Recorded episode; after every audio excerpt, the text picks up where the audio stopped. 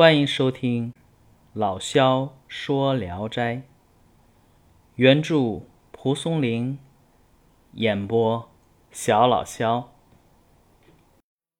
今天要讲的这篇名字叫《汾州湖》。好家伙，这算是捅了狐狸窝了啊！遵化蜀湖，汾州湖。这个汾州湖呢，讲的是。汾州判官朱公，他的官署里狐狸有很多。一天，朱公夜里坐着，有个女子在灯下来来往往。这朱公啊，开始以为是家中的妇女，没顾得上细瞧。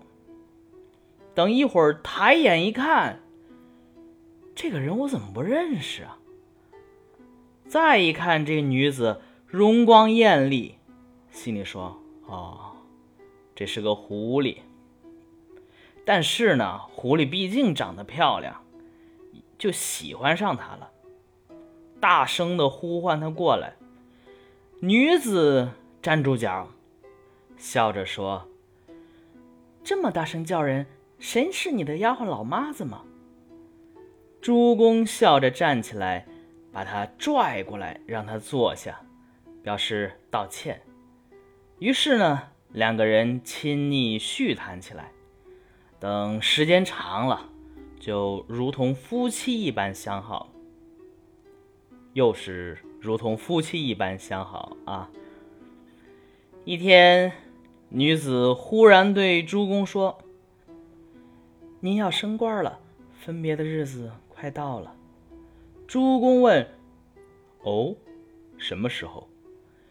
女子回答：“就在眼前。但是，道喜的来到门口，吊丧的也要到家乡的巷口了，当不成这个官儿。”三天后，果然升官的喜报来了。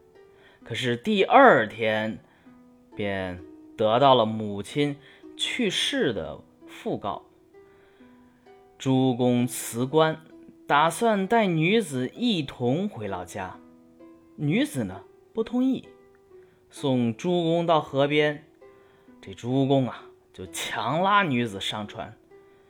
女子挣扎不过，最后说：“您不知道吧？狐狸不能过河。”朱公不忍心分手，恋恋不舍，待在河边。这时候呢？那女子忽然离开，说要去拜访一个老朋友。过了一段时间，女子回来了，刚坐下没多久，就有客人来回访。女子在另外一间屋子招待客人。客人走后，女子才又回来，说道：“请上船吧，我送你过河。”朱公说。刚才你不是说不能渡河吗？现在怎么又可以渡了呢？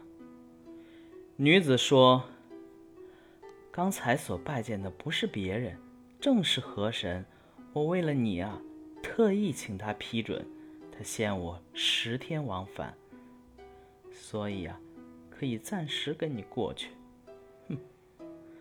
于是两个人一同渡河。到了第十天，女子果然分手而去。好，这个故事到这儿就完结了，也是一个嗯比较短，也没头没尾这么一个故事啊。呃，狐狸在我国的地域分布虽然广泛，但主要其实是在北方，嗯，也就是在黄河以北的地域。这种以黄河为界，在黄河以南又少量的分布情况，大概就是这一篇当中，也就是民俗传说中狐狸不能过河的由来。然后说，那黄河以南又有少量的分布呢？所以说，这是与河神交涉后才获得的通融，对吧？呃，汾州湖虽然由三个情节构成。第一，与狐狸相见先交。第二，狐狸预言汾州判官朱公，贺者在门，吊者即在旅。第三，狐狸一开始说不能过河，后来经过与和珅沟通，容许他过河十日。但实际啊，前两个情节的叙述只是为了第三个有趣的情节，狐狸不能过河做铺垫而已，这样才显得有趣嘛。你想想，这么一个小东西，然后还不能过河，还有各种论道，这想起来也挺有趣的。